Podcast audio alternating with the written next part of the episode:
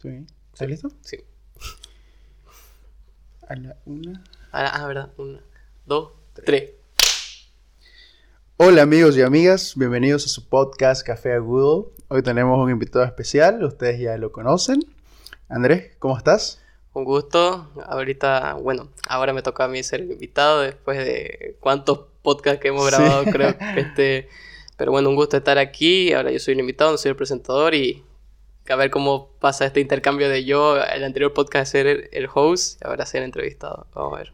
No, pues este, pues esto, seguimos con la misma línea, ¿no? Con esa idea de, de darnos a conocer un poquito más.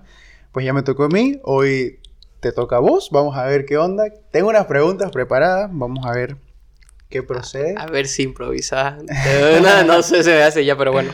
So- Como so- voy, viste, yo respondo todo. Se puede responder pregunta, lo que sea. Todo, todo, todo. Abierto a todo. Y pues seguimos elegante. Ah, como lo pueden ver. Oh, no, no, como Lo para- prometimos. Sí, y como para los que nos escuchan, que no nos están viendo, Ah, este, estamos eh, en Tacuchau, de terno y todo, o sea, con camisita, Corbata. con corbata y todo. Reloj. Uf, para que más, ya- eh, lo que nos están escuchando ya les estamos escribiendo y lo que nos están viendo, ya ven, Pues la, ya, ya ven la, la pinta que llevamos ahorita. Y pues eso, eso, vamos a empezar. Voy a darle clic Lance la bomba, joven. a las preguntas. Solo que, ¿sabes un poquito? Ah, Aquí está. Ah, ¿ya lo pillaste? Ya lo vi. Ya, ya. Problemas técnicos en vivo, jóvenes.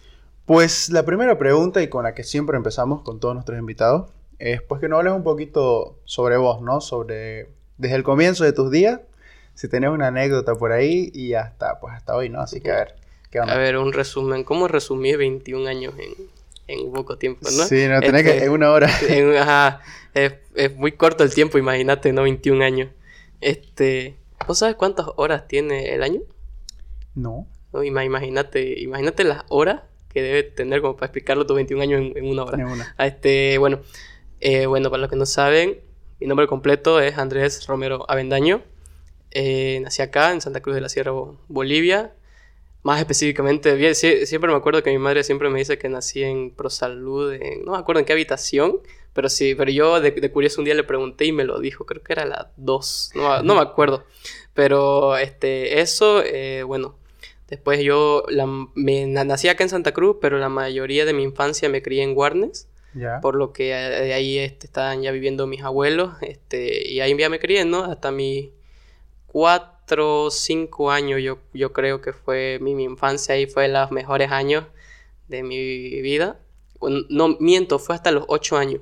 Hasta los ocho años, los mejores años, la, la- la mejor infancia. No, no pude, yo digo que no pude tener me- mejor infancia, ¿sabes? Por lo que yo jugaba. Este, Sí. para, pa- para los que no saben, yo soy hijo único, yo no tengo her- hermanos ni nada, pero tenía mis primos. Y, pero la cosa era que yo era como el primo de esa última generación, digamos. Eras el más chico. Ajá, yo era el más chico. Por decir que yo tenía cinco años y mi primo que me seguía tenía nueve, digamos. Ah, Ajá. Y después ya hubo la otra generación, entre comillas, pongámosle, que yo ya tuve, eh, yo que sé, nueve años y mi primito más chico que me seguía recién había nacido, digamos. Ah, no, Ajá. ya, O habría sea, más diferencia. Ajá, y ya como, es como dicen que yo, pum, la corté la, esa línea de generación. Este, y después ya, eh, bueno, yo ahí me, como yo te estaba diciendo, yo tuve la mejor infancia de mi vida. Y no, pues yo jugaba y todo, fui, bien me acuerdo, al colegio Nuestra Señora del Rosario, un colegio, de- un colegio de Warner, muy buen colegio. No sé cómo estará ahorita ya, la verdad. Este, pero ahí, y luego ya cuando mi papá, este, porque mi papá se fue a Estados Unidos cuando yo tenía seis, no, cuatro meses de nacido, creo a, a trabajar a, a Estados Unidos y no, pues ya, ya, ya que yo me crié solo con mi madre y con mis abuelos, ¿no? Y mis tíos que estaban ahí, pero mis tíos ya de a poco, como en esa época, creo que no había tanto trabajo acá, en 2006, 7, 8, 9, cuando apareció todo eso de la crisis, este, se fueron a trabajar la mayoría de mis tíos a España. Era la época en la que todos iban... sí, creo que no, no necesitabas visa para ir a España ¿no? en ese momento. No, no necesitaba, así que como era fácil irse, así que y había más oportunidades de trabajo, así que mis padres, bueno, mi- mis padres, mis tíos, este se empezaron a ir, ¿no? Y ya, ya me fui criando co- con, ellos, de poco a poco, con mi, con mi madre más que todo, agradecido con mi madre. Un saludo mamá, este, porque ella es la que me ha criado siempre así, siempre, siempre, siempre, siempre agradecido, gracias a los valores que ella me, me da, es por lo que soy ahora. Y por eso le quiero agradecer en este pequeño espacio. y después ya, ¿qué te puedo decir? Este, un día mi mamá dijo, yo quiero que mi hijo este, tenga mejores oportunidades de, de estudio. Así que vámonos a la ciudad, me dijo. Y yo, bueno, yo no sé, en ese momento yo me acuerdo que yo lloré. No quería- no quería irme de Warner. Porque, Me imagino. Ajá, porque era, era, el, era el pueblito en el que me había criado, digamos, toda, toda mi infancia. Imagínate un día dejar de ver a tus amigos, dejar de ver a tus profesores queridos que siempre estaban ahí, digamos, ¿no? Dejar de ver a, la- a, lo- a los vecinos que... pa- porque en un pueblo los vecinos son Todo el mundo se conoce. pues, ¿no? Ajá. Y era como que un pueblo es más. Tenés como un poquito más de libertad porque. Sí. Como que no sentís que no hay tanta maldad, no hay tanto peligro como la Sí, ciudad. peor, peor en ese tiempo, 2000... Ocho, ocho, por ahí te 2009, hablo. ¿no? no era tan grande la, la delincuencia ahí como es ahora, digamos, en todas partes ya te puede pasar cualquier cosa, pero antes, no sé si has escuchado que en época de antaño, do- 1970, 80, no- 90, vos caminabas y te sentabas afuera, o te sentabas af- afuera de... Dormías de- con la puerta abierta. ¿no? Ajá, y, y- o te sentabas en la acera de tu casa y cha- charlabas y no te pasaba nada, porque no tenías ese miedo de que venga una moto y punte... Ajá, digamos, ¿no? O sea, y eso me cuentan mis, mi- mis padres que antes, y mis abuelos que antes era muy normal, digamos, que la gente se iba desde Santa Cruz hasta Guarnes caminando y no, y no te pasaba nada, digamos. Pero ahora ya con la delincuencia como ha crecido un poco, este, ya no es tan común, digamos, y por eso cuando ves, yo creo, a personas sentadas afuera de su acera, así, Ajá, ajá, no es como, como que... que raro, ¿no? Ajá. Pero es muy bonito. Y yo me acuerdo que en la época del paro yo, yo volví a ver eso, que las personas se sentaban afuera y era como que volver a, a- a esa época el- atrás. Mirar hacia atrás, ¿no? Sí, era, era muy bonito. Y luego, este, pasa que ya mi mamá dijo, bueno, va- vámonos, yo lloré, me acuerdo un, un montón, pero era mi madre, ¿no? Que supongo que quería y quiere lo mejor para mí, digamos. Así que me vine a estudiar acá, a Santa Cruz, este, me- estudié, me acuerdo, segundo de primaria y tercero de primaria en el Colegio de las Américas. El que está por la mutualista. Este, no, o un colegio que ya no, ya no Ah, existe. ¿ya no existe? Ya Ah, no existe. Es- está, o estaba, este, es entre primer y segundo anillo de la avenida Trinidad. No sé si la conoces. No. Es, es la que divide, o sea, está el segundo anillo Ajá. y luego sí la, la alemana y después viene la Ah. Trinidad. Ah. Por, por- Sí, sí. por esa avenida más o menos. Ahorita ya es Unicen, creo, uni, algo, pero es un instituto. Este, se cerró y ya pues ahí ya me crié, pasé dos, dos años, dos, dos años como te digo, colegio y después ya me fui al, Al Don Bosco. al, al Don Bosco, ahí ya hasta- hasta que salí. Dato, dato curioso, perdón que te corte, fue que yo, yo iba a estudiar antes en el, en el Marista. ¿Y qué pasó? Tuve oportunidad de estudiar en el Marista. Pasa que mi tío tenía como que un contacto ahí y parece que en esa época, 2010, 9, este, los, el colegio Marista como que no estaba recibiendo tantos alumnos, o sea, no se estaba inscribiendo tanto. Y mi tío dijo, yo puedo hacer que Andrés este, en- entre ahí, digamos, más fácil, sin mucho papeleo. Y mi mamá dijo, ya, este, pero mi mamá tenía la difícil decisión de decidir entre el colegio Don Bosco y el, el colegio Marista, porque también del col- de parte del colegio Don Bosco, mi tía, este, eh, por ese entonces estaba saliendo este, con un profesor de ahí, que se como iba a la casa de mi abuela, nos hicimos muy amigos y todo, y como él veía que yo tenía potencial, digamos, ¿no? Que de, de- de, no sé, de estudios, si por así decirlo, dijo, yo puedo hacer que Andresito este, entre a, ¿A Don al- Bosco? a- a Don Bosco, pueda ayudarlos en el papeleo y todo. ¿A qué curso iba a entrar? Cuarto de primaria. A cuarto de primaria. A cuarto de primaria, a los dos a cuarto de primaria. Y mi mamá se quedaba ahí, no tenía la opción de, de mi tío, del amigo o de, en ese momento, de la pareja de mi tía. Este, y hasta que al final ya se decidió por Don Bosco, porque en ese tiempo Don Bosco era... Era top, era que, uh, tenías que hacer colanga para entrar. tenías que dar examen. No, Examen. no sé si ya se dará examen, la verdad. Eh, pues no, no sé. la. Ah, pero en ese tiempo sí se daba y me acuerdo que era muy, muy nervioso dar mi examen, porque en ese, tiempo, en ese entonces se calificaba sobre 60 o 70. Eh, y ibas, a, ibas al, a- me acuerdo que ibas al teatro y estaban todos los postulantes Sí, ahí. y eran hartísimos. Y eran hartísimos. Eran, eh, eran, eran hartísimos. Yo me acuerdo que yo llegué y primero nos, nos daban como que un tipo de recorrido. de, Miren, chicos, aquí está la cancha de boli, las canchas de, de básquet, este, la piscina está más allá. Y uno que yo que venía de pueblo, venía del Colegio de las Américas, que no era mal colegio, pero sí tenía sus dos canchitas y un patio y ahí, y ahí moría, digamos, no, no era tan grande. Este, y era como que, wow, digamos, no era gran, es, es Es grande- enorme, es enorme, enorme, es ¿pa' qué? enorme, ¿para qué que es enorme? Así que, no, pues yo me emocioné y todo, y luego pues ya di el examen, creo que me saqué 55, creo, Eh, como le digo, en ese entonces era sobre 60 o 70, no, no me acuerdo bien, pero la cuestión fue que pasé, y no, pues ya, ya lo, lo, lo demás historia, como dicen, estuve, ta- hasta que salí. Hasta que saliste. Hasta que, hasta que salí de Pero bachiller. te contó por qué tomó la decisión de Don Bosco y no Por lo que dijo que en ese entonces el colegio Don Bosco, como te dije, era, Era la, era muy top. O sea, era más difícil de entrar que en el Marista en ese entonces, digamos, ¿no? Así que me dijo, yo vi que los profesores ahí son un poco más exigentes. El, el padre, o sea, el padre chamizo, creo que Claro, en ese, en ese entonces este, era, era- el padre chamizo es como el director. Eh, el- por excelencia, ajá. ¿no? De el, que manda, ¿no? El, que manda ahí. Este, entonces él era como que muy estricto, y, pero justo. Así que nada, ya mi mamá por, por eso yo creo que lo vio de ese modo, que mira, aquí vas a aprender un poquito más de todas estas cosas. Y ya de ahí ya no, ya no, ya no salí más hasta bachiller, como, como te digo. ¿Y qué tal fue tu, tu paso por Don Bosco, digamos, en, en el tema de ya secundaria? De que primero secundaria hasta sexto, ¿cómo lo viviste? Eh, yo me acuerdo que en primero de secundaria, yo me acuerdo que fue como que habían dos módulos. Bueno, hay dos módulos, este, primaria y secundaria. Cuando ya estás en sexto de primaria y te dicen ya vas a pasar a secundaria y todos te, te metían miedo, ¿no? Como que, mira, Los eh, profes. eh, el- los profes son más... El regente. son más- un saludo al re- gerente Rafael. a Don Rafa. A don Rafa. No me acordaba. Pero bueno, eh, era como que un poquito más exigente, ¿no? Te pedían siempre la polera dentro del pantalón, vos que venías de pelado, digamos que a veces no, no hacías caso. Eh, y no, pues ya en ese entonces te cambiabas de aula y todo, igual tenías que llegar más a tiempo a las aulas y todo. Y no, pues era un poquito más, más, más duro. Al, principio me costó, porque yo no estaba tan acostumbrado, yo creo que la mayoría, pero yo luego ya con el paso del tiempo, ya creo que voy asimilando más las cosas, un poquito más de madurez, yo creo, madurez estu- estudiantil si querés llamarlo. Pues como que ya vas tomando un poquito más de conciencia, tu madre igual te dice, mira, ya estás en este nivel, no puedes comportarte así. Y no, pues ya me acuerdo que pasó creo que medio año y ya me ponía ya por la polera de dentro del pantalón, ya me peinaba un poquito mejor. O sea, era yo un deschavetado a veces, a veces, pero porque mi mamá me, me decía, no, tenés que ser así, tenés que... Vos, vos, sos- vos das para más, me decía.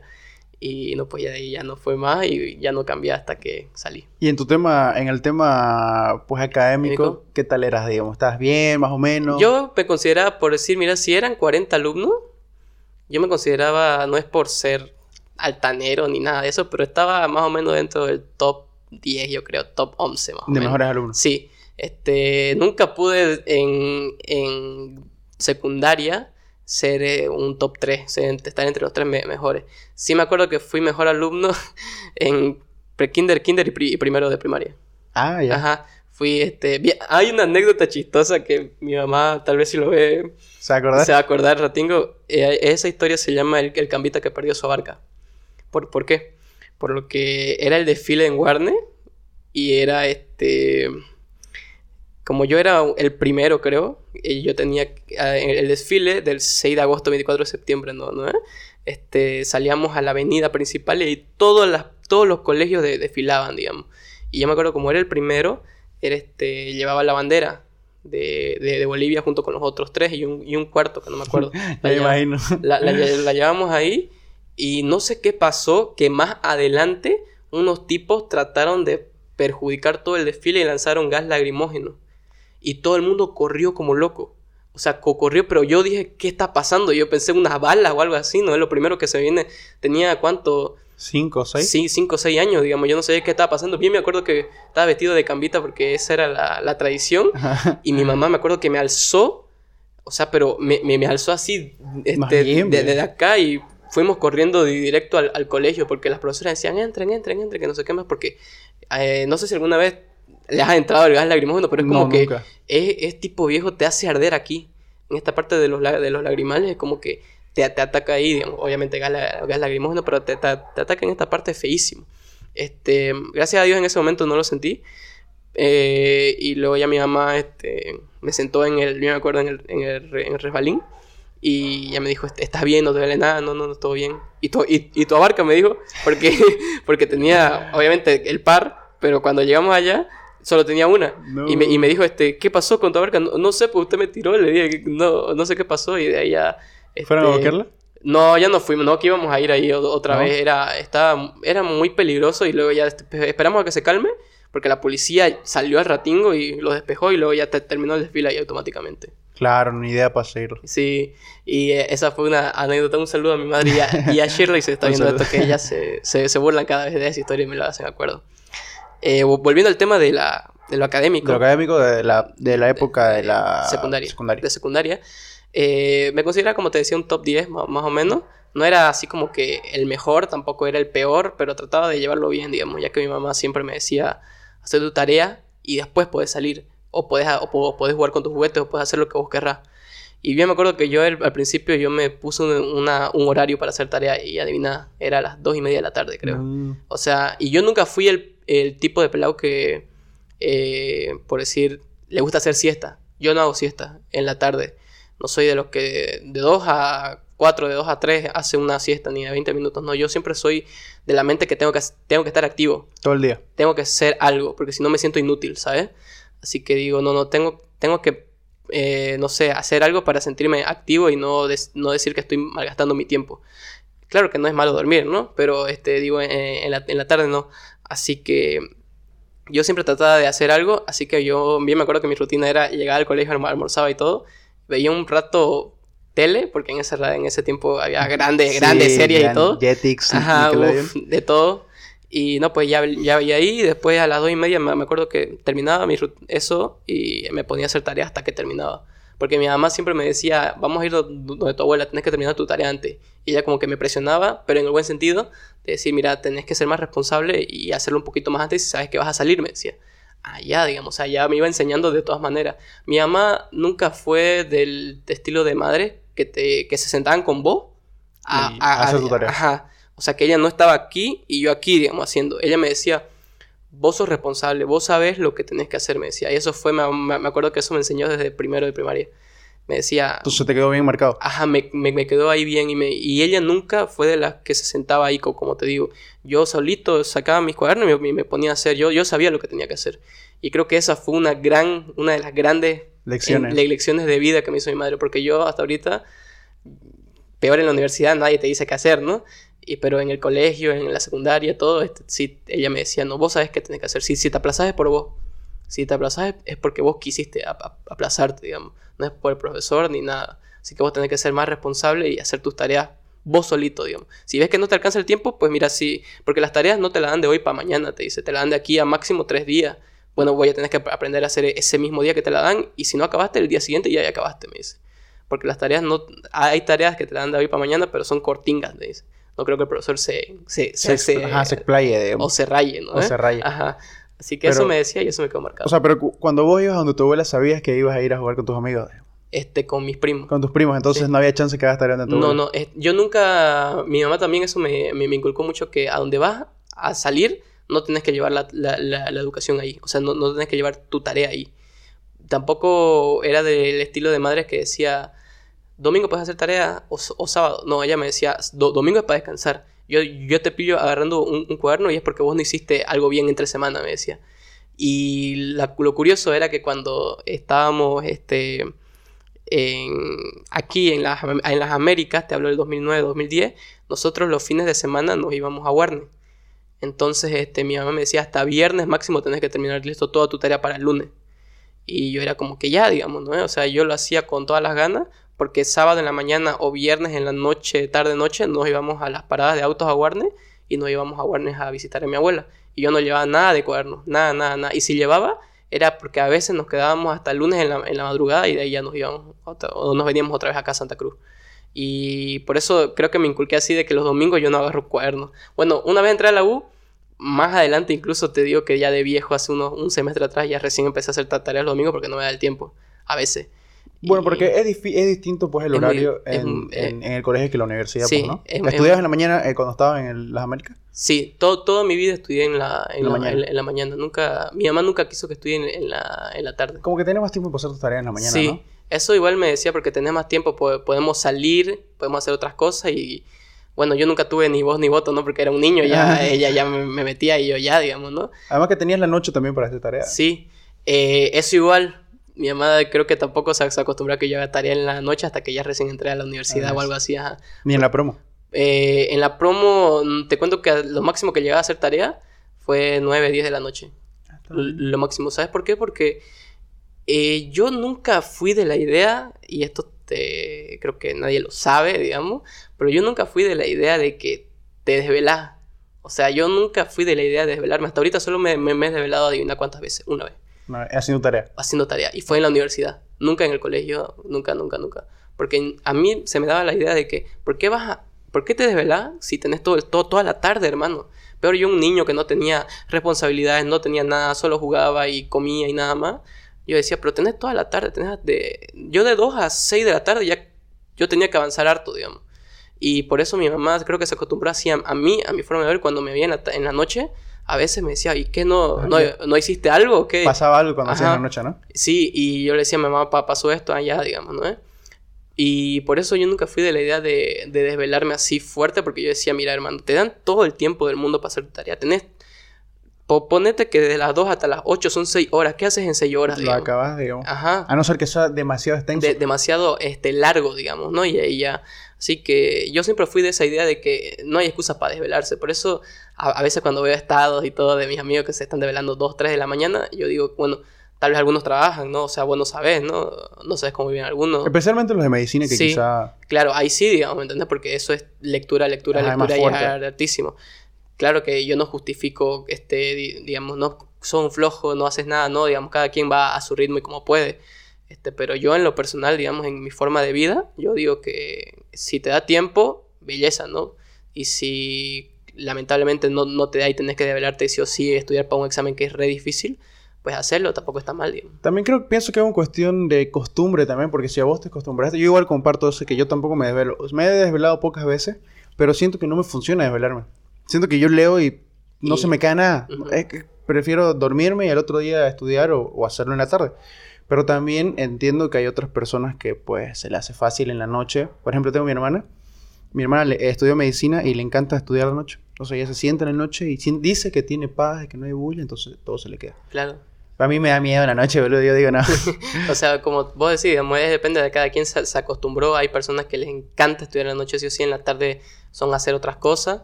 Y hay como yo, digamos que sí o sí en la tarde y en la noche no, digamos, ¿no? depende de cada quien, digamos. Siempre cuando lo, vos lo avances al ritmo que vos podés y que te sientas cómodo, pero belleza para vos. Pero pienso que eh, personalmente veo que hasta por salud es mejor pues no desvelarte, ¿no? Y estudiar durante la tarde o hacer tus quehaceres en la medida que uno pueda. Claro, si lo ves desde, el punto que este puede beneficiarte en tu salud, digamos, porque desvelarse nunca es bueno. Sí. Este, eso está comprobado, digamos, dormir menos, tenés menos energía para el día siguiente. Eh, tantas cosas más que pasan, ¿no? Y es como una cadena, ¿no? Y que te trae otras cosas. O sea que si lo ves de ese punto, claro que no es bueno desvelarse siempre, siempre y cuando yo digo tengas la oportunidad de hacerlo antes. Exacto. Eh, mucho mejor, digamos. Y bueno, pues retomando un poquito. Ah, sí, este. este entonces estaba, eh, ya estamos hablando ya de la de secundaria, ya tus últimos años de secundaria, cuarto, prepromo, promo, ¿cómo fue tu? Este, yo me acuerdo que si me da a elegir un año God así bien bueno, bueno, yo diría que fue en cuarto de secundaria. Cuarto de secundaria para los que si están viendo esto es segundo, tercero intermedio creo que es en el una, O sea, un curso antes que la prepromo. Ajá, un curso antes de la prepromo, en cuarto de secundaria. Yo digo que ese fue un buen año, un gran, un gran un año fue cuando recién yo, yo sentía esa vez que a veces no, encajaba en, el curso. No me acuerdo cuándo fue que recién yo sentí que pude compartir más con mis compañeros, digamos, no se podría decirlo. ¿Por qué sentías que Porque, este, bueno, yo entré, por decir, en cuarto de primaria, ¿no? Era el nuevo, no conocía a nadie.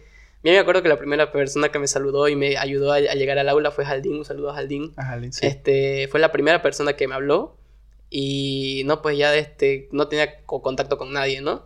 Así que eh, sentía que no encajaba, digamos, ¿no? Fue el, primer año fue duro, porque me acuerdo que yo no... Había personas que sabían hacer la regla de, del 9, creo que era, y yo no sabía hacer eso, digamos.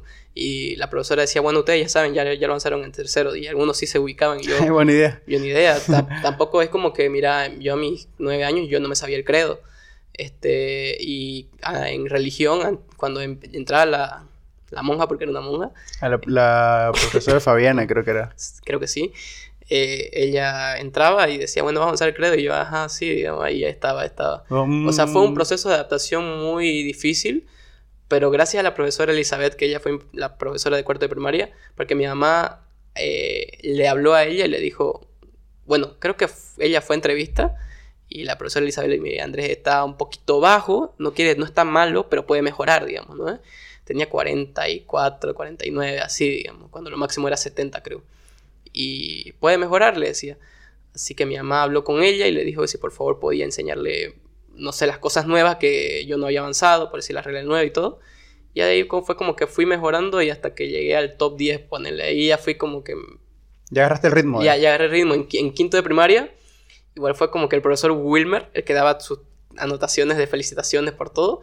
Bien me acuerdo que a mí nunca me dio una carta de felicitación de, decirme, Andrés, bien hecho en la fila, no, no te moviste, digamos, ¿no? Yo que sé, cosas así. Ese fue el profesor que más me fregó, yo creo, en, primaria, en quinto de primaria. No me gustó mucho el año y que yo creo que por eso, de lo que avancé en cuarto, lo retrocedí en quinto. Y luego ya en sexto de primaria fue cuando yo creo que ya empecé a volver a, encajar así. Sí, porque eh, en sexto ya no teníamos un profesor fijo, sino que ya cambiábamos, ¿no? Sí. Profesor. Así que yo sentía ya que ya iba como que nos cambiaban los asientos, cada clase era diferente y ya conocía más, oye, ¿qué es esto? ¿Qué, qué, haces? ¿Qué, has hecho? No, no, tenía como un grupito fijo, ¿me entendés? Yo a veces en los recreos, este, me acuerdo que la pasaba con este, o la pasaba con este, o a veces estaba solo, o a veces me iba a jugar, fútbol, que era pésimo en primaria yo, este, no, no, no, no, no, no, era, era malísimo. Este, no quiero decir que ahorita soy cristiano, ¿no? Sino que me defiendo. Pero en ese tiempo en, primaria era como que no le, no atinaba nada. Ya fue en secundaria cuando ya senté un poquito más la cabeza en el sentido del estudio, como te dije, ¿no? Y ya como que me iba este, acostumbrando más y ya como que iba buscando unos amigos así con los que yo pudiera decir, oye, me caes bien, me traes buena, buena vibra, no, no sé cómo explicarlo. Y no, pues ahí ya creo que fue, mira, en segundo te estoy hablando, incluso no encajaba ahí todavía. Yo sentía que no encajaba todavía. Luego fue ya cuando en tercero ya hablaba más con las amigas, con, con, mis amigas y todo. Y así sucesivamente hasta, hasta creo que llegué a cuarto. Mira, imagínate cuarto cuando ya, ya explotó Andrés, digamos, se puede decir. Y llegó el punto máximo donde ya, este, ya tenía más confianza, ya charlaba ya. Y ya, ya de todo yo sentía que ya era yo, digamos. Se puede decir, imagínate el, proceso es larguísimo de adaptación a uno. Luego ya pre-promo y promo fue como que ya ya eran ya, ya, era ya era mi joda estar ahí, digamos. Ya, yo ya me sentía en casa. No era como que llegaba al colegio y pucha, tengo, no tengo, no, no, conozco a nadie, ¿qué, ¿qué, voy a hacer, digamos? Siempre llegaba al colegio con esas ganas de, bueno, voy a charlar ahorita en esta, o sea, ponerle que en la mañana en, la entrada charlaba con estas amigas porque ellas ya llegaban temprano y ya tenía ahí, digamos, alguien. Después en el colegio, eh, bueno, en las clases ya tenía alguien que sentarme y así sucesivamente, digamos. Era como que llegaba al colegio y me sentía cómodo no me sentía así como que ay, el colegio. Sí, pero eh, lo que pasó fue que ustedes eran distintos, como ustedes eran el C, pues por ejemplo, vos me contás cosas del profesor Wilmer y yo no, yo no pasé nunca con él, porque como, no sé, el B, yo era el B, vos eras el C, a mí nunca me tocó un profesor, el profesor Wilmer quizá, y hay muchos profesores que ustedes pasaron que nosotros no. Entonces por ahí, ahí quizás ahí no te entiendo tanto, pero después este, de no encajar, pues pues creo que nos ha pasado a todos, ¿no? al llegar a un lugar nuevo, pues es súper natural, pero sí que, o sea, más bien ya llegaste al proceso y lo acabaste y lo pasaste bien, digamos. Sí, yo sentí así, digamos, que ya de a poco iba encajando hasta que ya llegaba un punto en el que decís, no, está...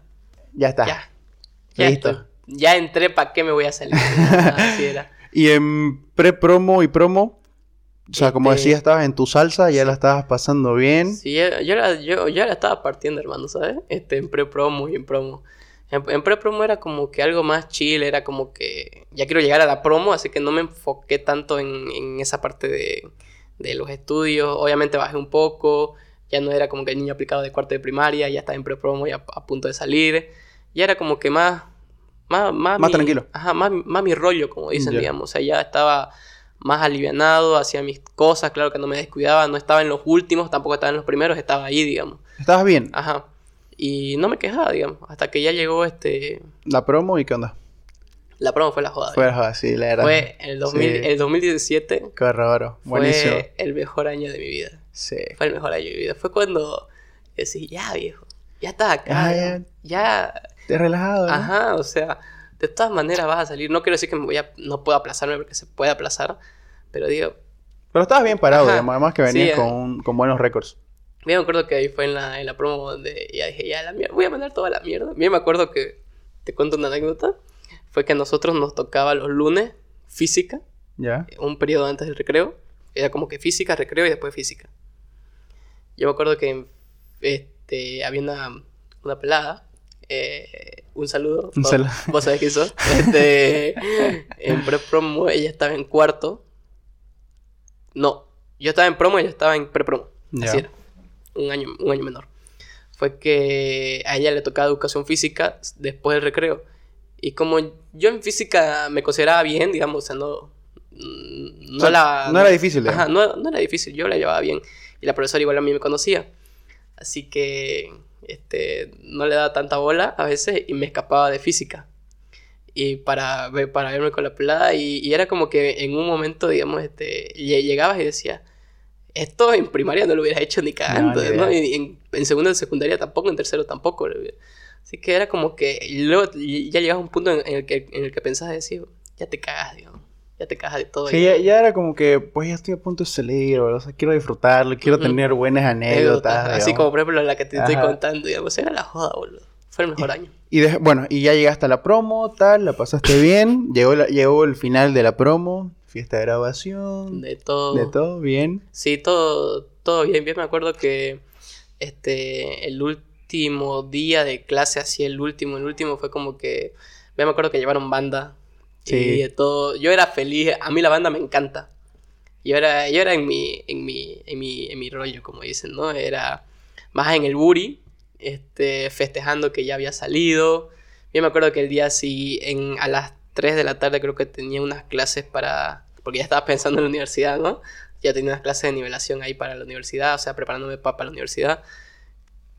Y me caí ese día, la verdad. No fui, creo, y recién entré al otro periodo, digamos, ¿no? para, para variar, digamos. O sea, era, era la joda. Eh, me puse un poco nostálgico, obviamente, porque el colegio Sí, ya no vas a ver a casi todos tus amigos, todos van a tomar rumbos diferentes, algunos se vayan del país, otros se queden, otros van a irse por este lado, por acá, y bueno, ya no tenés contacto con ellos. Es depende, ¿no? Si te has llevado bien con ellos o no, si has tenido buena comunicación o no a lo largo de todo, de todo el colegio. Pero sentía no- nostalgia más que todo por mis amigos cercanos que decía, pucha, imagínate de verte todos los días a casi... casi, de- solo cuando haya fiesta. Ajá. No, pero pero es, es irónico, ¿no? Que celebremos ese día que salimos y después, pues, mucho tiempo lo extrañamos, ¿no? Sí, te llega la, la nostalgia, la verdad. Y pues, y bueno, y en ese sentido, ¿cómo fue conocer, o sea, cómo fue decidir que ibas a estudiar? ¿Cómo decidiste, ok, voy a estudiar contaduría, contaduría pública? Contaduría ¿no? pública. ¿Cómo voy a estudiar contaduría? Si hubieron otras opciones de que, pues, no sé, si hubo otra carrera que te gustaba también, o si tenías algún pasatiempo, un hobby durante el colegio, durante, antes de llegar a la promo, no sé, contame. Este, yo antes te cuento que tenía pensado estudiar psicología. ¿Ya? Fue hasta tercero de secundaria. Yo de mi vida, sexto de primaria, creo que desde ahí empecé a ver la psicología como algo muy entretenido. Me gustaba estudiar la mente de las personas, ver cómo pensabas vos. Perdón, como solo el, el hecho de, de verte, de ver tus gestos, se podría decir, ya decir, estás, estás, estás así, digamos, ¿me Tener una idea, ¿no? Ajá. Yo siempre tu- tuve esa este, o- opinión de la psicología de que es poderosa, digamos. Estaba entre, tu, entre tus opciones. Sí, y después ya fue como que le pregunté a mi mamá eh, qué estudió mi padre, qué estudió mi tío. Y me dijeron contaduría. ¿Y qué se avanza en contaduría? Yo dije, se avanzan números, se avanzan esto, se avanzan un poquito de leyes, me decían. Y yo como que lo vi interesante porque también este, me daba curiosidad de cómo era la, la cosa legal de lo que tenías que hacer, digamos. O sea, porque me decían que la contabilidad era como que los números, pero esos números salen de leyes. ¿Y de dónde salen esas leyes? ¿Me entendés? Me, me, me daba curiosidad, ya fue como que en cuarto de secundaria ya decidí estudiar este Ah, ¿lo tenías contaduría, de cuarto. Con contaduría O sea, pública. tuviste dos años de pre-promo y promo ya sabiendo que, que más o menos iba a ir por ahí. Sí, Y cuando saliste del colegio y ya ya di- llegaste al examen. Sí, y, y- yo me acuerdo que la anécdota fue chistosa del examen por lo que, bueno, fue como que llegué, papá, presenté mis, mis papeles y luego ya vi la boleta ahí que te decía tal aula, tal lugar, tal fecha, tal hora, este es tu examen para ingresar a la universidad, o sea, postular a la universidad. Soy de la pública, un saludo a la Gabriela. Este, eh, y no, pues ya llegué ahí al momento del examen, estaba un poco nervioso, son 40 preguntas creo que se responden eh, en computadora y bien me acuerdo que me daba miedo darle al botón finalizar. Finalizar. Bien me acuerdo que lo di y saqué 27 sobre 40. O sea, acerté 27 preguntas correctas de 40. Y eso fue basto para poder Sí, porque entrar. en mi, en, mi, en mi carrera creo que se necesitaba 22, 23 creo. Y yo dije, pero no estaba seguro, la verdad, porque te, te dicen por ahí Sí. otro, otro tienen Más puntaje más y puntaje cosas. y todo, sí. así que no estaba seguro y estaba nervioso. Ya me acuerdo que cuando en el periódico o en, o en los grupos que tenían, estos son los... Porque tenés un código, ¿no? Sí, te mandaban el código. El- este código, en una lista, te decían estos son los códigos aprobados. Yo me acuerdo que me, que me había peleado con, con mi madre ese día. No sé qué nos habíamos peleado, pero no nos hablábamos. Y en ese rato salió la lista y yo como que buscando mi código. Yo, yo te juro que no sé qué hubiera pasado si no hubiera visto mi código. Así que lo, lo busqué y cuando lo vi casi me pongo a llorar. Fiesta. Y le fui y le dije a mi madre. Y mi mamá pasó de mirarme así a, A la, a la- a la Claro. sonrisa. Fue una cosa muy bonita, la verdad, que fue como que bien, o sea, ya estás adentro, ya estás estudiando, lo, ya vas a estudiar lo que vos querés, me decía. Y yo como que lo veía así, era como, pucha, digamos, o sea, ya, ya, ya voy a empezar, digamos, ¿no? ¿Entraste al primer intento? Sí, al, al primer No, intento, gracias excelente. fue como que el, el- el boom, digamos, y ya me inspiré. Ya me acuerdo que en la fiesta que me hicieron a mí por salir del colegio, dije, dije unas palabras. Este, bien me acuerdo que era, estaban toda mi familia alrededor y dije, yo quiero decir unas palabras. O me dijeron, Andrés, decir una palabra, no me acuerdo, pero dije unas palabras. Y fue como que un discurso diciendo que todos los que están aquí, gracias por apoyarme en, en, en mayor, menor medida, pero me han apoyado, le dije, para que yo salga de esto, ¿no? Y entre a otros nuevos rubros, rubros, perdón, rubros, este, que puedan alimentarme a mí eh, en la educación y todo, en los valores. Así que les digo que eh, Dios quiera, le- les dije que eh, en un futuro ustedes estén aquí, pero ya para otro tipo de celebraciones, tipo de mi graduación de la universidad, de unos logros que he obtenido y los quiero a todos ustedes y que sean, aporten este, siempre cosas positivas, que, me- que nos apoyen, que se apoyen ustedes, porque aquí igual eh, no están aquí solo para apoyarme, yo los apoyo a ustedes y decirles que, lo, que, lo, que los quiero. Y fue como un discurso muy emotivo y hasta ahorita me, me acuerdo de ese discurso porque imagínate que lo repitas, pero en otra ocasión, situación, ¿no? otra, otra situación, y es como decir Wow. gracias a todos ustedes, digamos. Y en el, y en el transcurso de que entraste, y por ejemplo, ¿en qué, ¿en qué semestre estás hoy? Ahorita estoy, o sea, en el papel, en papel estoy en el octavo, pero ya estoy con materias de noveno semestre. Entonces, ¿qué se siente ya? O sea, ¿cómo viviste ese proceso de estar hasta ahora, de ya estar a punto de salir? Pues es muy rápido. ¿Cuánto? ¿Tenés 21 años? 21 años. O sea, tenés 21 años, estás noveno semestre, es fantástico, digamos. Sí. Entonces, eh, ¿cómo, ¿cómo fue? O sea, ¿contaduría fue lo que vos esperabas? Eh, ¿Te terminó gustando más? Quizá algunas cosas que te gustan menos. Siempre hay altibajos, ¿no? O sea, hay algunas materias que yo las deseaba con ganas de aprender. El docente tal vez no fue el mejor para enseñar. Otra cosa es lo que yo esperaba de algunas materias y el docente, o sea, esperaba menos la materia y el docente fue como que te la elevó, ¿me entendés? Hay altibajos, como, como te digo, pero de lo que yo esperaba era este, lo puedo aceptar. No diría que es perfecto el modelo que lleva la con la contabilidad, pero sí es como que si te gusta, le vas a meter con ganas, digamos. Pero sí te gusta. A mí sí. A, a- a mí sí, sí me gusta la contabilidad. Porque más que todo, uno piensa que contabilidad es un número. Pero no es así. Son varias leyes. Y las leyes es lo que a vos te interesa. Por ejemplo, esto es lo que aprendí, digamos, por decir en el gobierno de Gonzalo Sánchez de Lozada, creo que fue. Corríjanme si estoy mal, no me, no me acuerdo hace mucho lo leí, en la ley 843 del IVA. Antes, eh, ahora, ahora el IVA es el 13%, antes, y antes era el 10%, digamos. Fue que lo cambió eh, por esa ley, digamos. Y ponerle que eso es lo que antes yo no sabía del por qué es el, el- el 13% el IVA. Porque es lo que todos pagamos, ¿no? El ¿Y a dónde va ese- ese dinero, no? El impuesto al valor agregado, digamos. Y es como que vos no sabes de dónde salió esa ley, pero te da la curiosidad de buscar esa ley, el por qué está ahí, digamos. Y es interesante la manera en cómo te sentás a charlar con tus amigos de eso y tenés eh, conocimiento del tema y vos podés dar tu, tu opinión, porque cuando no tenés este conocimiento de algo, vos te quedas callada, ¿no? ¿No? Y, y ves como los, los otros hablan y, me- y vos decís, pucha, me gustaría poder, como que sea, comentarles o, o- o dar mi opinión sobre esto, digamos. Y así se siente bien cuando charlas de esto, de esto, de esto, así. ¿Y tenés algún, algún plan en futuro de que, o sea, porque supongo que la contabilidad tiene diferentes ramas, o ¿te gustaría especializarte en algo o hay algo que más te guste de, contaduría? No sé.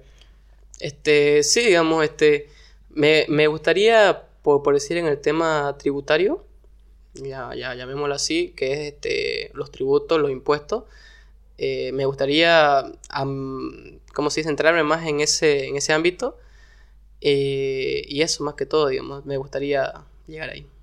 Pero yo pienso que, por ejemplo, yo puedo hacer administración tributaria en mi carrera y es dificilísimo, hermano. Tienes que saberte las leyes. O sea, y nos, imagínate, nosotros lo llevamos así súper superficial. Esa vez fue como, esa materia fue, bueno, mi licenciada fue muy buena, pero sí que está complicado. Está complicadillo saber qué ley aplicar en qué momento, saber los porcentajes del IVA, del impuesto a la transacción y todos los impuestos que hay. Y es, muy complejo. Entonces, eh, en ese sentido de tu carrera, ¿Cómo te ves de aquí a un tiempo en laburando en el tema de la contabilidad? Mira que a mí, yo te digo una cosa de mi Roy. Este, a mí no me gusta, eh, como te digo, decir planes a futuro. Nunca me gustó, nunca, nunca. Yo, yo, yo soy muy reacio a eso, ¿sabes? ¿Sabes por qué?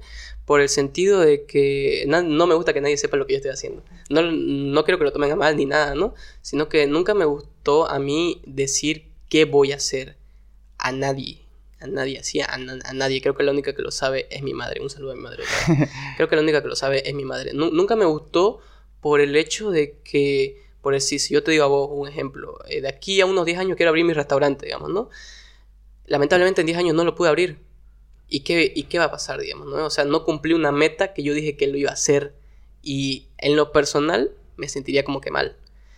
Y, y por eso me gusta que la gente espere lo inesperado de uno. Por si, si vos en un futuro no, no me dijiste, eh, voy a abrir mi propio este, buffet de abogado.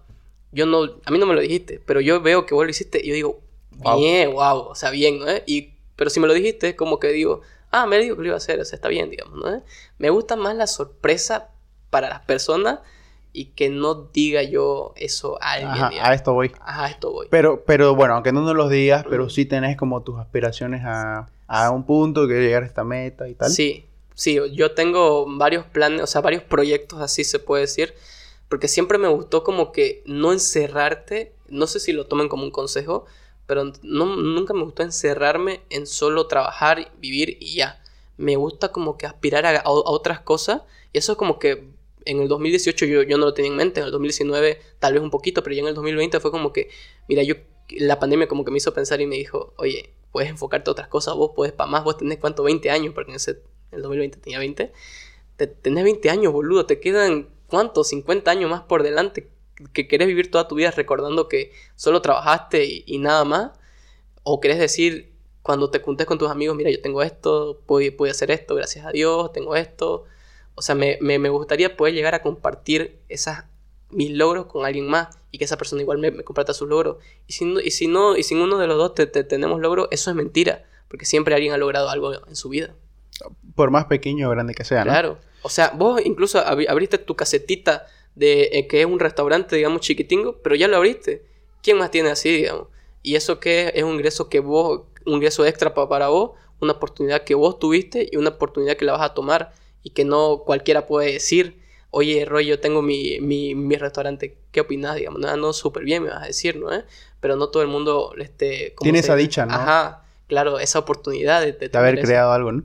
¿Y crees que en ese sentido la contabilidad cambió tu, tu manera de ver, eh, o sea, cómo afrontar la vida sí. desde, desde, desde el momento que entraste? Sí, la verdad que sí. Fue como que te da como que un sopapo en la cara y decís, este Reaccionar, digamos. Sí, reaccionar porque no solo es llegar y estudiar.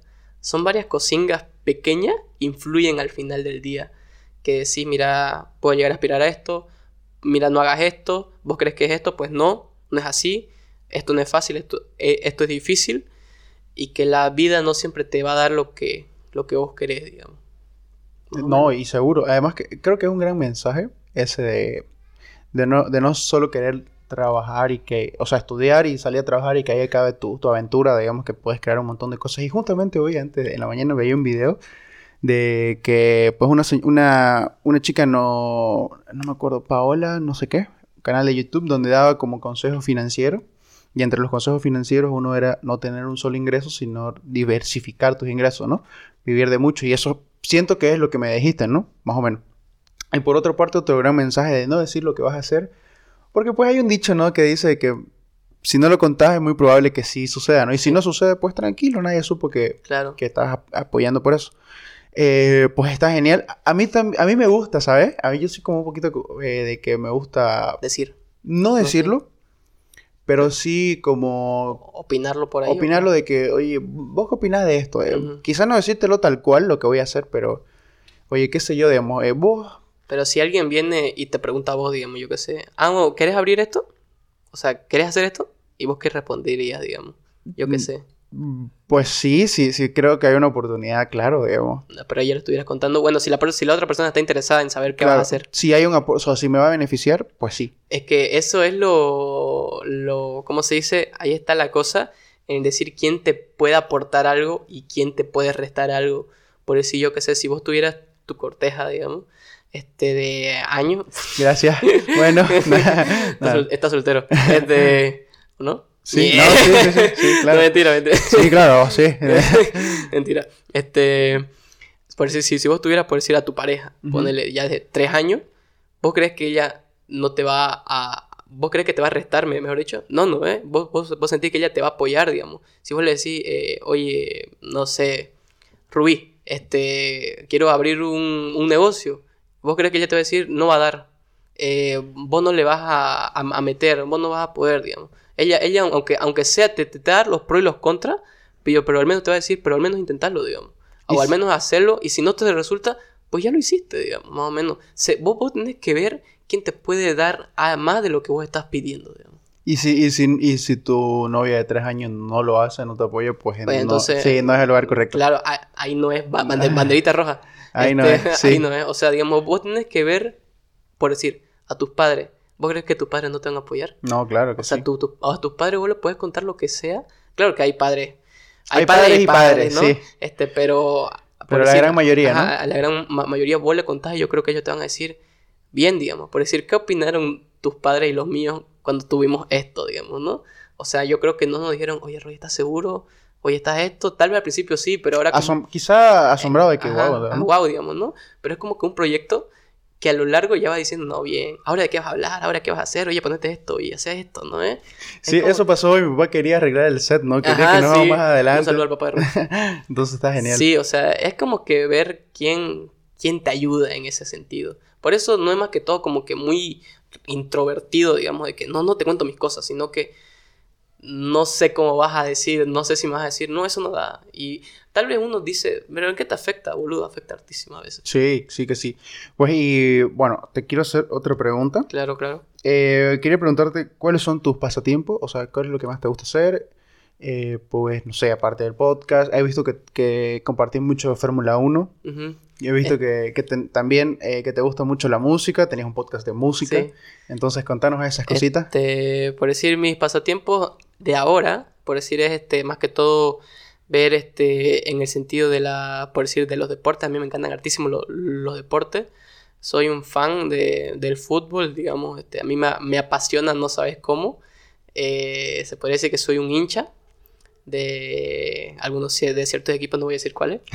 Bueno, sí puedo decir los europeos, pero de este no, porque a la mierda, soy de Oriente, un saludo.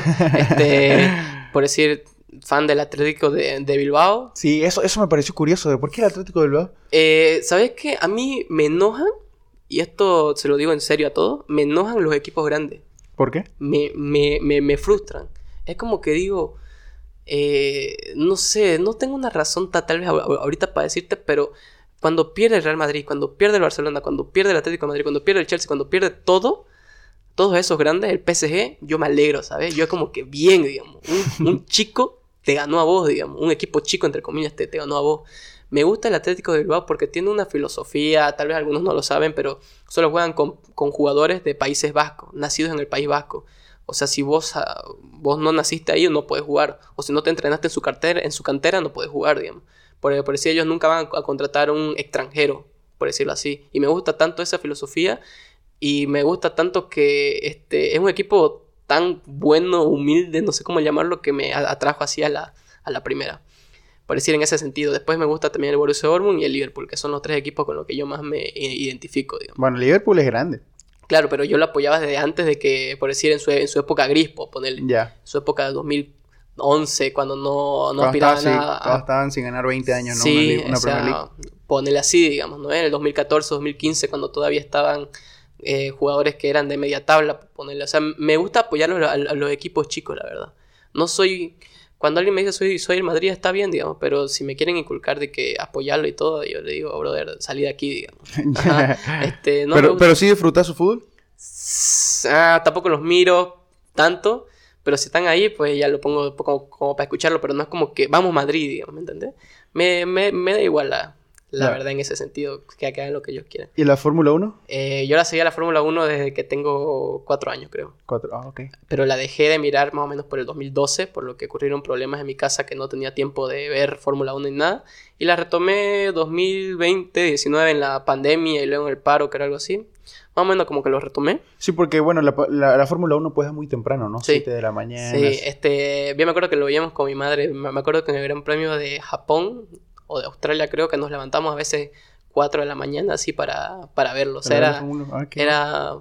Mi mamá igual es fan, digamos. Bueno, ya no la mira conmigo por lo que a veces ella está cansada los domingos y todo, pero yo me levanto y, y, la, y la miro siempre. Después otro pasatiempo que te puedo decir, digamos, este, son, aparte de los deportes, le dijiste el podcast de música, con la música, me, me encanta. Soy fan de la música, no sé, de que pude escuchar mis primeras rolas de, de reggaetón en mi época de 2004-2005. Y fue como que un cambio, ¿sabes? Porque en el, en el colegio hay amistades que te hacen ver estil- nuevos estilos de música. Un saludo a Morales, Brandon, a ellos, a Tigre, un saludo. Que me han inculcado también ciertos otros estilos como el rock, la electrónica y así sucesivamente que van aumentando mi conocimiento en ese ámbito. Y bueno, y, y de eso abriste tu podcast y que, y que fue muy reproducido.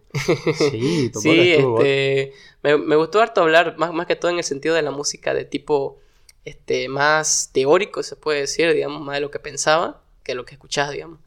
Así que me fui por ese lado, gracias a Dios tuvo apoyo, lamentablemente lo dejé por ciertas cir- circunstancias de la U, de que me mudé y todo, y ya gracias a Dios, tal vez no en un futuro cercano, pero tal vez sí más adelante me gustaría volver a retomarlo. Eso te iba a decir, ¿no, no pensarías retomarlo?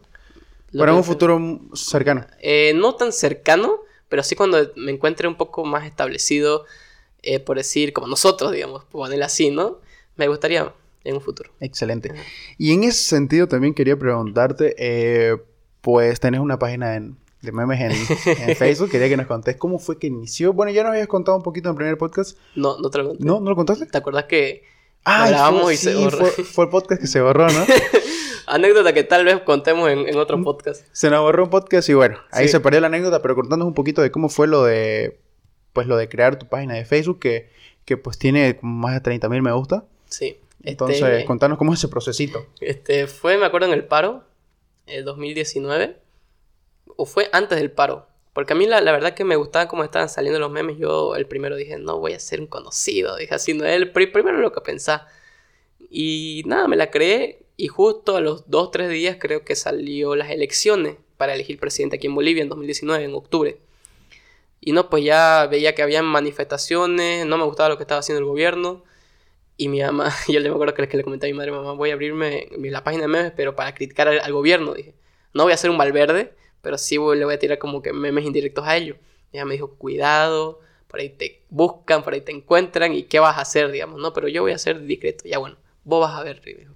Le me la creé y le tiraba mierda al gobierno, por decirlo así. Bien me acuerdo que fue un meme con el que explotó este, mi página, fue con el de Morales, un saludo. Sí, que Este, fue re viral. sa- es que esa foto se la envié a mi madre diciéndole, mira mamá, estamos bloqueando, porque ella me preguntó, ¿qué estás haciendo?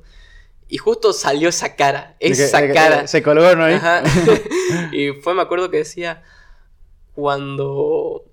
Cuando, Cuando tu novia te dice que está en el paro. no, cu- cuando tu novia dice que se queda en casa, pero la pillas en pleno paro con su ex, creo. Al- Ah, algo así. no. Y, y, y Morales está así, Ajá, creo, con la boca abierta. con la boca abierta. ajá, Y fue como que muy chistoso y ese obtuvo el boom de 1300 como compartidas, creo. Y fue como que todo el mundo lo vio y decía, este es Morales, este es Morales, digamos, ¿no? Este, este, así lo, lo compartían sus amistades, digamos, ¿no? Y no, pues ya, ya fui viralizándome más un poquito de poco a poco lo que vaya saliendo. Terminó el paro, igual se seguía sac- sacando memes hasta que mi meta este, era llegar a, a 30.000 seguidores. Porque eh, estuve en una comunidad de memeros de aquí de Santa Cruz. eh, muy, buena, muy buena gente. eh, todos ellos, un saludo a, a los memeros. Este, que era como que te dan consejos a veces en los primeros, las- los primeros pininos del grupo, digamos, ¿no?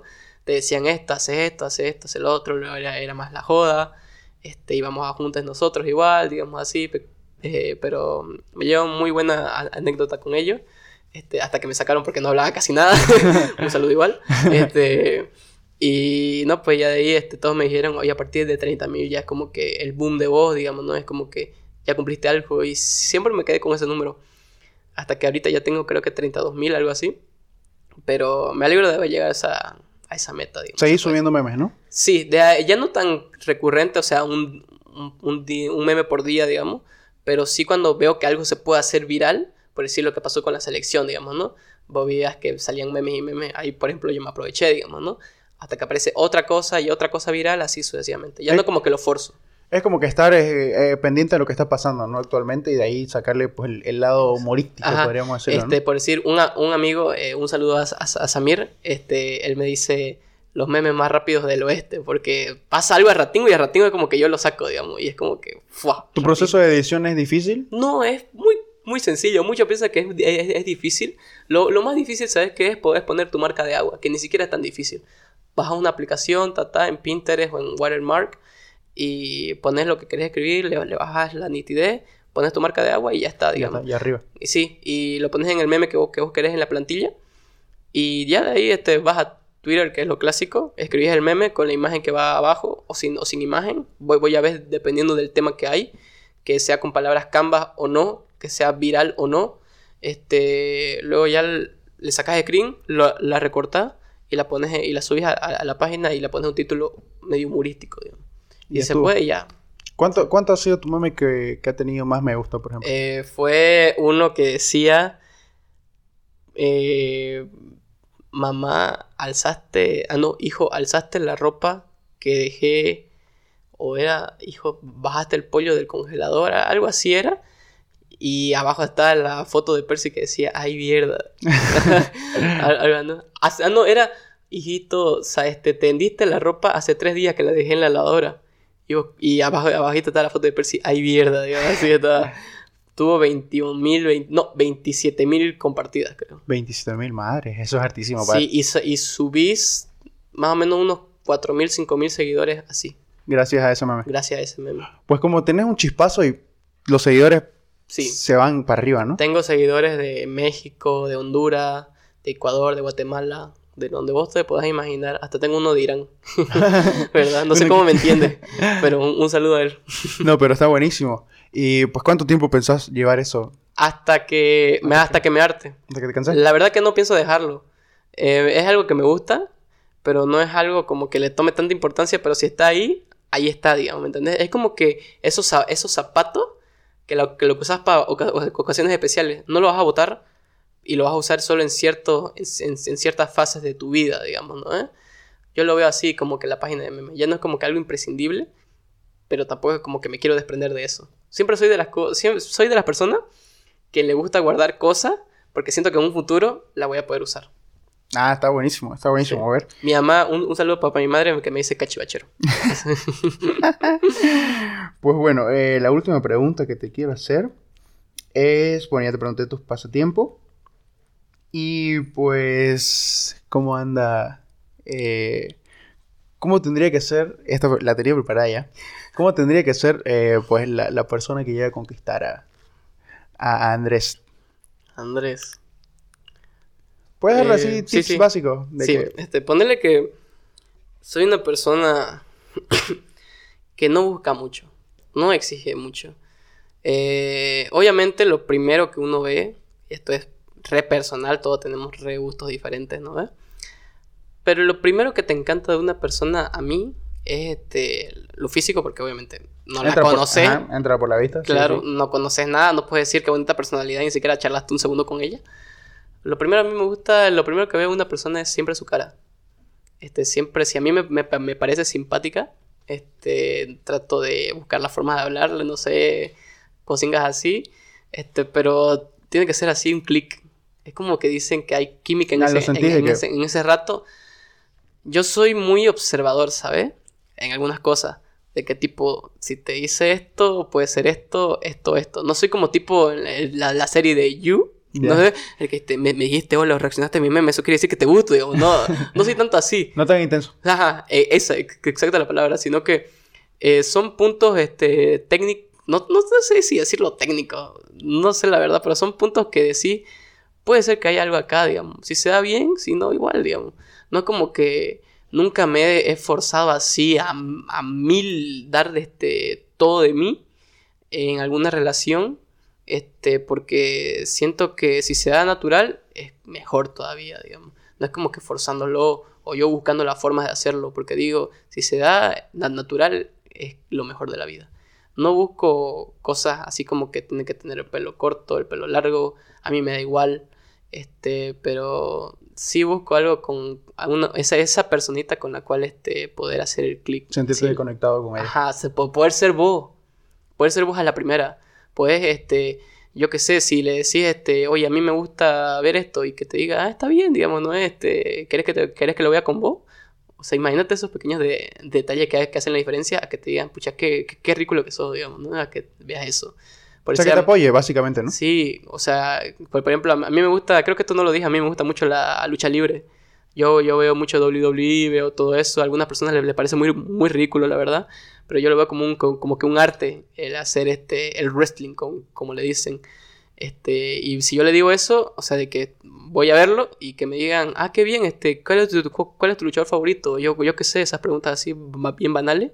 Este, y que te muestre interés, no, no sé, es como que... Con eso te compra. Ajá, o sea, son pequeños de, de, detalles que te digo así, digamos, a que te digan, ah, qué bien, o no sé, este, eh, ¿cómo, vas a ver con 21 años la, lucha libre? O yo qué sé, o sea, son, son detalles, como te digo, son pequeños detalles, no soy exigente, la verdad. Excelente. Pues bueno, no tengo ni una pregunta más, Andrés. Eh, la verdad que pues gracias por, por abrirte con nosotros. Eh, es un placer tenerte aquí, la verdad.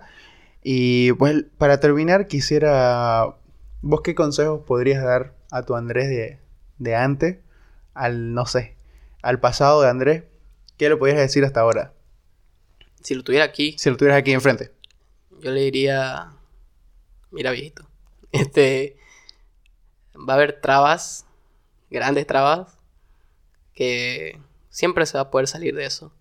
No te desanimé, lo estás haciendo bien. Créeme que en unos 20 años eh, vas a decir, no, no, no estoy donde quiero estar, pero al menos estoy donde, pero al menos estoy más adelante de lo que ya estaba. Así que vos, vos meterle, todo está en vos. Si vos querés salir, vas a salir. Y si te querés estancar, que, que quédate donde está. Pero si pero si ves la posibilidad de progresar, te digo que no las aproveche. Excelente, pues. Con eso quería terminar, Andrés. Muchas gracias. Eh, pues gracias a ustedes por vernos. Y pues nada, nos vamos a encontrar en el siguiente capítulo. Muchas gracias a Roy por ser el host hoy, por yo ser entrevistado y todo fue una bonita experiencia. No creo que nunca me había explayado tanto en un podcast. Sí, eh, este, el podcast fue tuyo, así que. Este, creo que nunca me sentí así como que yo el entrevistado. Creo que nunca fui entrevistado en mi vida, ¿sabes? bueno, sí fue una vez cuando tuvimos la prueba piloto de tu podcast, creo. Ah, sí, la, tengo, pero, está con corte. Está sí, con corte. Así que esa fue creo la primera vez, pero eran preguntas así bien sencillas, ¿no? Y duró 19 minutos nomás. Este, entonces creo que esta fue la primera experiencia así de que yo era entrevistado. Me, me no, no sé a vos, pero a mí me gusta este decir mis cosas a veces. Sí. Ciertas cosas así que siento que se pueden compartir que tal vez a alguno le pueda servir. Lo que ya hiciste, ¿no? Como tu proceso. Sí, así que nada, fue un gusto estar acá. Tal vez se repita. Ojalá. Sí, sí obvio, este, obvio. Cuando vamos a, más de aquí en adelante para contar lo que está pasando, lo que viene. O de cómo ha ido todo, ¿no? Desde que, desde que empezamos esto y que nada, que fue un gusto y nada, ojalá se pueda volver a repetir y un saludo cafetero y cafetero. Listo, pues. Nos vemos chicos, gracias por, por estar con nosotros y pues nos retiramos. Chao, chao. Bye.